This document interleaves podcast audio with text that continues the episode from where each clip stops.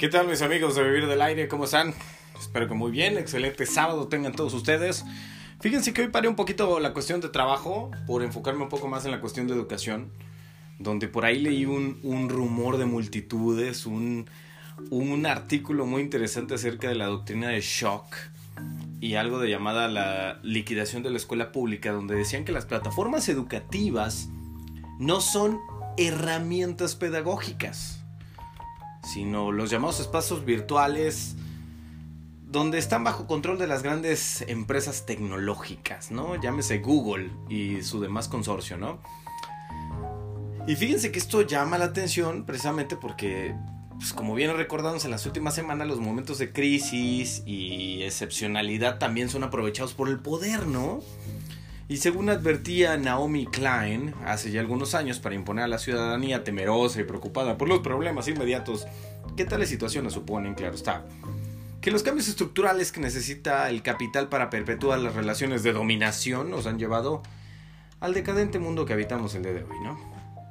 Que está basado precisamente en el shock, que ha sufrido de entrada la educación y también la educación pública, dicho sea de paso, con motivo del actual estado de alarma que nos tiene de la noche a la mañana reestructurando todo el trabajo con base en la docencia a distancia, a la docencia en línea. Y que puede considerarse sin duda alguna como un caso particular de esa excepcionalidad crítica a la que nos referimos. Fíjense que al menos desde la administración educativa que conocemos aquí en nuestro país, la manera en que se ha afrontado esta situación pues ha estado en términos generales caracterizada por una desorganización total, ¿no? No estábamos preparados para este movimiento.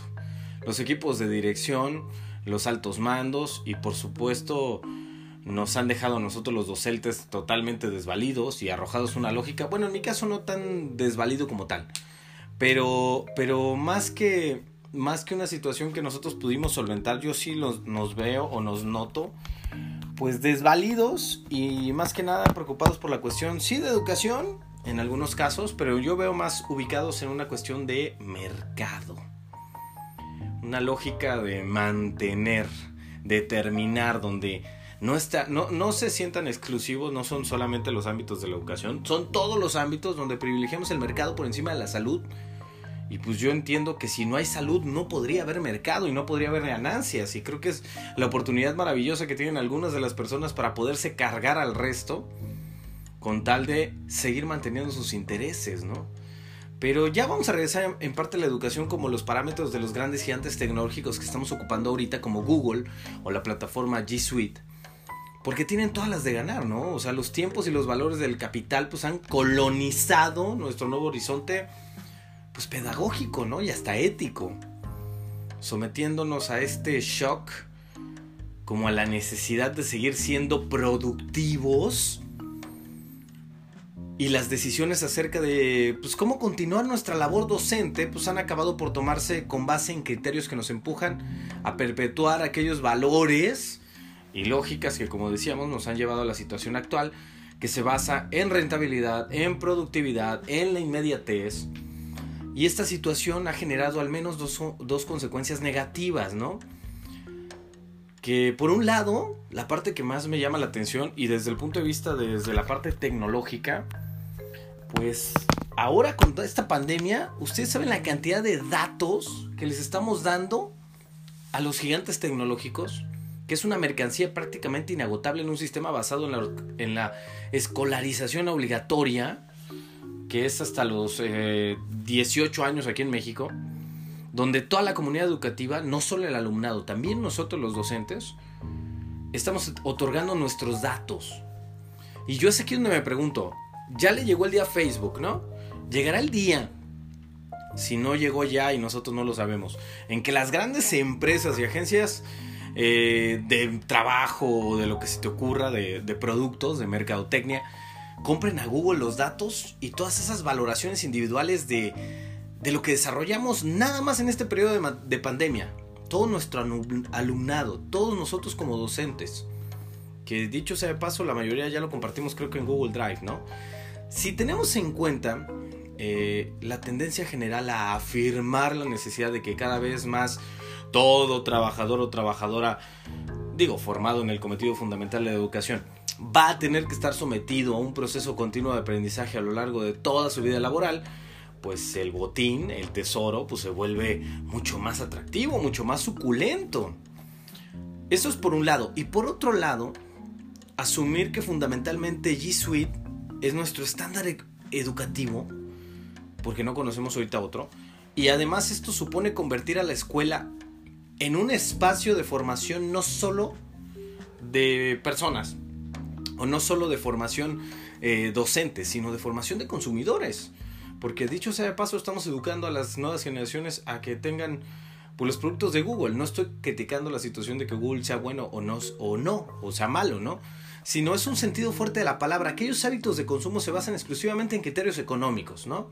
En criterios de utilidad, de inmediatez, de autosatisfacción. Porque eso es lo que premia la parte económica. Nunca se basa en criterios éticos, ¿no? Y la economía, según el credo liberal, pues no tiene nada que ver con la ética, sino con las leyes del mercado, las leyes de la rentabilidad, la situación de productividad y por tanto, pues las prácticas de consumo tampoco se rigen bajo la parte ética. Y dicho sea de paso, hay que ponernos a pensar que eso es lo que realmente estamos enseñando hoy. Porque yo les pregunto, ¿imaginan un mundo en donde tanto la estructura educativa como los contenidos obligatorios que se imparten en la escuela estuvieran controlados por un algoritmo del gigante tecnológico, por el algoritmo de Google, porque ahorita estamos pasando a través de espacios virtuales que nos llevan a la privatización de la escuela. Digo, los que trabajamos en escuelas privadas, pues bueno, ahí será el riesgo que corremos, pero la escuela pública ya también lo está haciendo. Y además de estas consecuencias que ya son advertidas desde hace tiempo, hay que destacar que las plataformas pues no son herramientas pedagógicas como tal en el sentido estricto de la palabra. No es que yo sea un experto en plataformas eh, pedagógicas o herramientas de enseñanza, pero pues los libros de texto tendrían que serlo y sobre los que también habría mucho que decir, ¿no? Pero nuestra herramienta pedagógica por excelencia son los libros de texto y lo que en realidad suponen es la creación de un espacio pedagógico, en este caso virtual, que obviamente siempre hay cosas buenas y cosas malas, pero ahorita me estoy enfocando en la parte más fatal y catastrófica. Lo que en realidad suponen en este caso virtual es que estamos aprovechando la actual situación para profundizar pues la presencia en la escuela pública y mostrar su carácter necesario sin alternativa posible. Pero en un espacio obviamente privado y sujeto a la lógica del capital que ya conocemos porque está regido por el gigante de la búsqueda que es Google, ¿no? Que no les digo, eh, dicho sea de paso, sigo reiterando, Google a mí me encanta su filosofía, pero ahorita, me pone a pensar muchas cosas, porque generación tras generación lo repetimos, los alumnos y las alumnas van a, ven a la escuela, pues más que como un espacio donde ellos se pueden desenvolver y crear relaciones, lo ven como una cárcel como un dispositivo de encierro, como un, sitio de vigilancia, un sitio de disciplina, y eso sin necesidad de saber quién es Michel Foucault, pues podemos entender que el nuevo espacio educativo virtual supone una actualización de tales dispositivos y lo estamos manejando de esa manera. Pero no es objetivo de esto desarrollar esta idea. Lo que sí es es subrayar que si de otra manera o pues todavía confiamos en lo que la parte de la educación pública puede hacer frente a los intereses del poder económico o la situación estatal frente a lo económico, la cuestión pues toma tintes aún más dramáticos si dichos dispositivos los dejamos en manos de grandes plataformas de carácter privado. Ese es el detalle, porque déjense la parte de la educación privada, les decía, pero la educación pública es la que está sufriendo también un cambio, ¿no? Y la repetición constante de que el actual escenario pandémico puede repetirse en el futuro, pues es un dato difícil refutable, ¿no creen? A partir de este dato es perfectamente factible que se profundice paulatinamente en la creación de un espacio pedagógico virtual que vaya ampliando su relevancia en detrimento del espacio físico de la escuela. Que es un proceso que en estas semanas ha dado un paso gigante pero que ya lleva rato gestándose, ¿no? O sea, no es descabellado pensar en la posibilidad de que la escuela física acabe por ceder su centralidad al espacio virtual creado por plataformas educativas o incluso podrá llegar el caso en el que incluso se sustituyera. Yo he escuchado varias charlas TED donde precisamente plantean esto, ¿no? Que la escuela tiene que cambiar para no ser reemplazada. O sea, nos estaban adelantando precisamente cosas de estas y la pandemia vino pues a sacar varias de las situaciones que tenemos como sociedad, incluyendo esta como una de las más importantes. Yo también les pregunto, ¿es, ¿es descabellado pensar en la posibilidad de que la escuela física acabe neta por ceder su espacio? ¿Qué sentido tendría entonces la existencia de diferentes escuelas en diferentes barrios y poblaciones? Yo me pregunto. ¿No creen ustedes que sería más adecuado, si llegara a darse el caso, que existiera una única escuela basada en criterios técnicos que consecuentemente diera la espalda por completo a los problemas que se dan en los contextos sociales en los que las escuelas ejercen su labor? ¿Y qué ocurriría con la escuela pública si tal espacio único se trasladara en su totalidad a lo que controla Google, por ejemplo? Imaginan un mundo donde tanto la estructura educativa como los contenidos obligatorios que se imparten en la escuela estuvieran controlados por algoritmos? ¿Dónde quedaría la expresión de pensamiento único? Que yo creo que supondría una, una interpretación sin duda optimista de tal escenario y en definitiva, y paralelamente al proceso de privatización de la escuela pública que estamos presenciando desde hace años, a los que estaríamos asistiendo, pues sería una educación que pasaría pues de pertenecer al ámbito de los derechos fundamentales a hacerlo a la parte de los servicios. Y sus alumnos o usuarios en este caso de ser ciudadanos o ciudadanas pasarían a ser clientes, ¿no?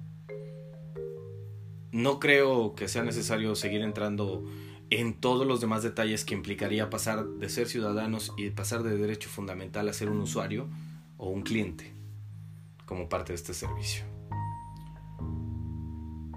En síntesis, el contacto directo entre nosotros, los profesores y el alumnado, es un elemento insustituible, creo yo, del proceso educativo.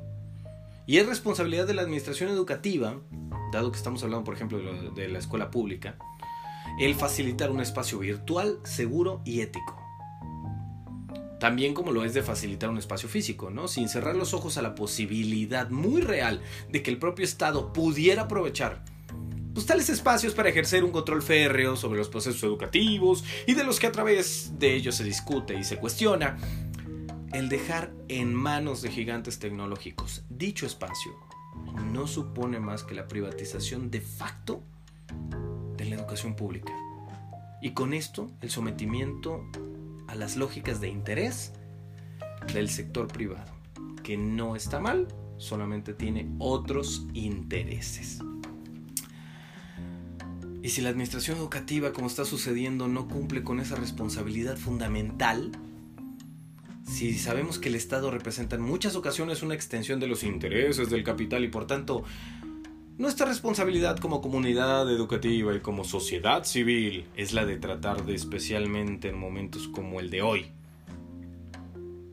frenar las lógicas autoritarias que representa. Y si el Estado no cumple con sus obligaciones con la comunidad educativa, plegándose a los intereses del poder económico, pues se debe actuar en consecuencia. Y es que cuesta entender por qué los colectivos o individuos pues hacen de la defensa de lo público y de la cooperación como una forma no solo de salir de la crisis actual, sino también de construir un mundo alejado de la explotación y el individualismo capitalista.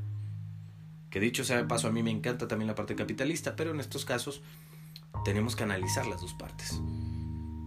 Hay que desarrollar un trabajo a través de herramientas que no solo sean de manera simbólica, sino que representen la voracidad del individualismo, la disolución de la privacidad y muy probablemente de las libertades individuales y colectivas, porque cuesta en definitiva entender que las herramientas educativas de Google pues, se hayan convertido, y casi sin, sin oposición, en un estándar educativo entre el profesorado y los centros, sabiendo por ejemplo que dicha empresa a través de su plataforma recopila datos sobre localización de los menores, las páginas web que visita, las grabaciones de voz y las agendas de contacto. Y el Estado, en este caso también la Administración Educativa, o en este caso la Secretaría de Educación, pues no deben convertirse en el chivo expiatorio de nuestras responsabilidades. Y cuando optamos por utilizar esta plataforma, que dicho sea de paso, la situación es buena, el momento es el adecuado, solamente necesita un poco más de control. El nombre de lo fácil y lo, intuitivo que resulta precisamente de su utilidad y, y de su carácter que muchas veces llamamos gratuito, pero ustedes sabemos que lo que damos son datos estamos precisamente tomando la decisión de someter a la escuela a esquemas de valores de capital. Escudados en que el Estado no está cumpliendo con su deber, como si fuera algo nuevo, pero bueno, cuando no, directamente contribuyendo a la privatización de la escuela. Así que hay que estar muy pendientes de este caso. Yo solamente les dejo la pelotita votando. Eh, que pensemos los creativos allá afuera a buscar la manera de regular esta situación y pasar a ser una escuela que no se rija solamente por una situación que tiene que ver con la cuestión meramente comercial o en la cual estamos dejando nuestros datos porque hemos encontrado que la red es vulnerable. Entonces es muy importante que nosotros estemos conscientes de lo que está sucediendo. Yo soy Jorge y cualquier duda, pregunta, comentario, sugerencia, estoy con ustedes en Vivir del Aire. ¿Y ustedes qué opinan? ¿Cómo lo ven? Un abrazo, pásenla muy bien y recuerden que yo sigo con ustedes a través del podcast.